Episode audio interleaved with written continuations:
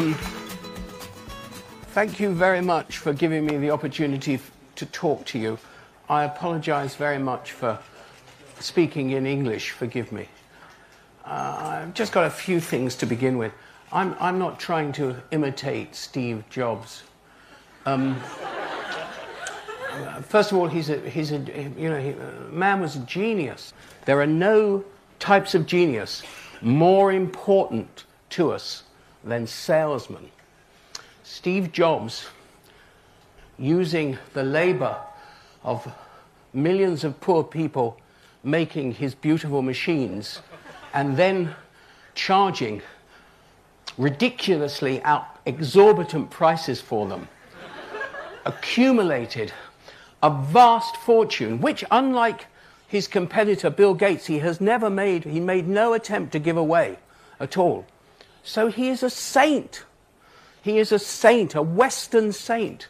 So I couldn't possibly begin to, uh, to imitate him. Okay? I am not a saint. Something else occurs to me. This, this here, right, doesn't work. Is there an information revolution? If you were in the West, um, uh, I, I, would uh, uh, immediately say this talk is is essentially um, everything you think you know is wrong, right? That sort of talk. Grumpy, grumpy old men make such talks all the time. Everything you think you know is wrong. Here in China, I wouldn't want to say, I don't know, um, because the impact of uh, technology is so different in your society than it is from mine. But in my society, basically, everything people think they know is very wrong. First of all, this doesn't work, right? We've had a whole afternoon with it not working. Do you know how old this thing is? Do you know, does the name David Hughes mean anything to anybody in the room?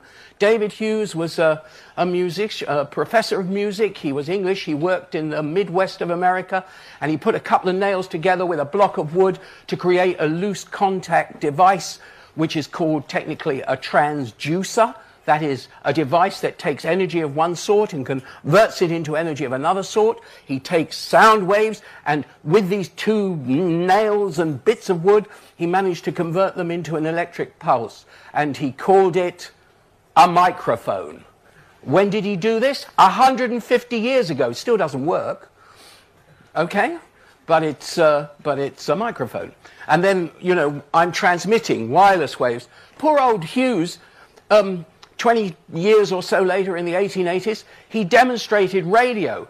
He showed it to a number of senior scientists from the Royal Society, the big scientific, ancient, you know, 16th century, 17th century scientific organization in England. And, uh, and they said to him, Oh, don't be so ridiculous, Hughes. You know nothing. You're not a physicist. You're a musician. What you have demonstrated isn't radio, it's induction. Of course, he demonstrated radio. When did we finally realize that we had something called radio? 1895. Uh, when did the first voice get transmitted? 1906. Uh, you can say, oh, well, you know, come on. That was then, this is now. Things happen a lot quicker now than they did then. No, they don't. They simply don't. Digital revolution is entering its 75th year if you count back from the time a device actually worked to digitally modulate a signal. I'm sorry about the technical language, guys. I realize this is impossible, but if I have to talk to you about this, this is what I have to say, right? Um, uh, it was in 1938 that a guy called Alan Reeves in the laboratories of uh, the International Telephone Company uh, um, and Telegraph Company in Paris um, demonstrated um, a digital signal device uh, encoding device as part of a telephone exchange. We don't get any quicker. Uh, am I saying change doesn't happen? No, of course not, of course not, of course not. But it's not revolutionary. Why isn't it revolutionary? Well, this is what essentially people don't realize. They think of technology as something happening over there. They think of it as, as you know, guys in white coats right? They're sitting there, they're thinking great, and they come and they give it to us, and, and we adopt it. And in Steve Jobs' case, we spend a fortune on it, and we think we're doing something. We think we're in a revolutionary situation or we've never heard anything like it or whatever. And, you know, that's not it. Those guys are the same as us. They're part of the society. Have you ever thought why contraception pills were made for women? Do you think that might have anything to do with the fact that most chemists are men? I mean, you know, these things are not accidental. Have you ever thought about why this color system works better for Caucasians than it does for any other skin tone of any other human being? You know, these things are not accidental. They're the result of the interaction of society and the technology. And you can't get away from that. It's totally wrong to think of the technology shaping the society. We say determining the society. And we call people who do that sort of thinking technological determinists. They're the people who say, this is what the technology can do, therefore the technology will do it. No, it won't. No, it hasn't, never has, nor will it. The point is, it's not the technology that shapes society, it's society that shapes the technology, right? And there are two different views of understanding the nature of technological change which reflect those two positions. One is that dominant view that it's the technology. People are going to emerge with a wonderful new toy and it's going to work and everybody's going to want it and it's going to change the society. And then there's another view which says, well, wait a minute, no. Things that don't fit the society, that don't meet society's needs, actually don't get diffused, don't get taken up, right? And so it's possible to think of the, these things in a historical sense as following a sort of pattern in the West. Let me say this all the time. I'm talking about the West for the very good reason that I do not know enough about China. And I have no way of assessing what the impact of these Western technologies are being or will be on your society or the rest of the world. I'm just talking about the West. In the West, there is a quite distinct pattern. Think of the social sphere. Within the social sphere, there are some people who are messing about with ideas and technology, metal, you know, they've got, they're thinking of ways of doing things, tasks, etc., etc. But those activities by the technologists don't necessarily produce any results. It's very strange, you know. There are if you look at the histories of, techno- of these technologies, me- the media technologies, communication technologies, you can see that very often there are, you know, sort of lonely visionary figures who uh, come up with a telephone uh, or a telegraph or, or a television or whatever, and nobody takes any notice of them at all, right? And that's because they're working in isolation. The idea is there, but there's no need for it. There's no demonstrated social need. So what you need in order for the technology to be to come into being, to be put together, and by the way, I hate the word invention. None of these technologies require any invention. Nobody ever found out. Or let me put it another way. Nothing was needed in order for the technology to take place. The bits, if you like, were lying around for ages, but they hadn't been put together. So you get people putting things together. And suddenly, somebody puts the things together, and it's uh, the invention. And the point about this, one of the, one of the proofs about this, is not only the lonely guys who you know, had the ideas earlier, and by the way, they're mainly guys, I'm sorry, at this stage, right? And we're talking mainly in the 19th century.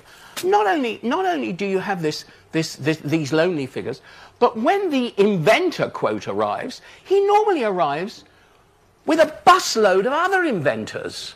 And nobody ever comments on that. It's really interesting. You know, who invented the telegraph?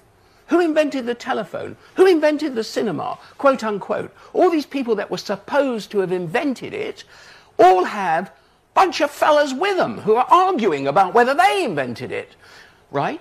And the reason for that is their activities are in response. They're not technicians coming from Mars. They're part of the society. And they're responding to a social need, a social necessity. And when they respond to the social necessity, obviously a number of people respond at the same time. I'll give you some examples. Um, there's a, a wonderful guy who, in the wars with Napoleon between Britain and France in, in, in the early 19th century, right? There was a wonderful guy had a signaling system. It was quite complex and it worked, and he tried to sell it to the British Admiralty. And he, and he got letters back from the British Admiralty saying, uh, We see no reason for having your uh, signaling system. Um, and, uh, you know, they didn't. And he would write back, he wrote back and said, Well, um, you know, uh, why not? And they said, Well, we have, we have the flags, you know, semaphore flags. And he said, Yeah, but you can't use those at night. And they said, Yeah, but we don't signal at night. Right? So, I mean, the whole thing is a dead loss.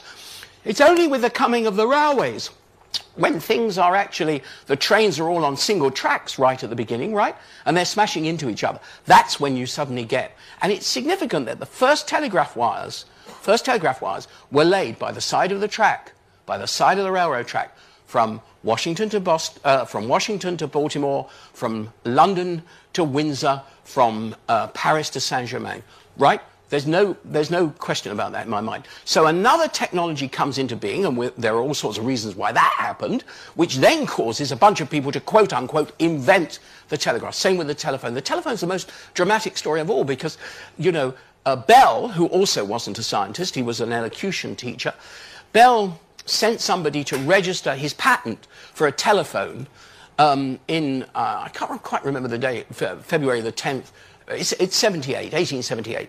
And that um, afternoon, another guy arrived called Gray with another telephone invention. And in those days, American law was that you had to tell one guy, you had to tell anybody who was working in an area of everybody else who was working in the area.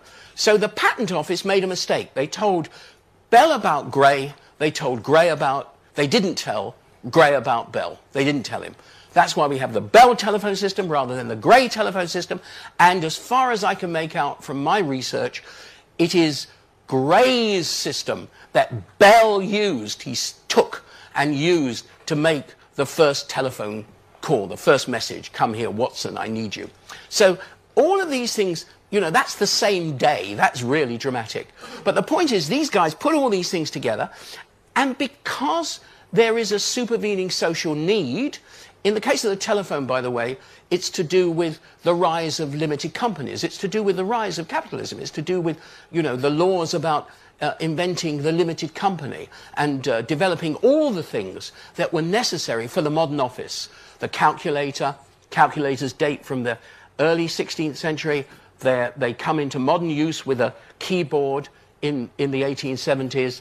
Um, elevators, Otis patents an elevator that doesn't crash to the ground if the wires break. That comes into general use. Um, what else is there? Uh, typewriters. Typewriters date from 1714. You know, they, so all these things come together with the telephone and the building to put them in, the skyscrapers.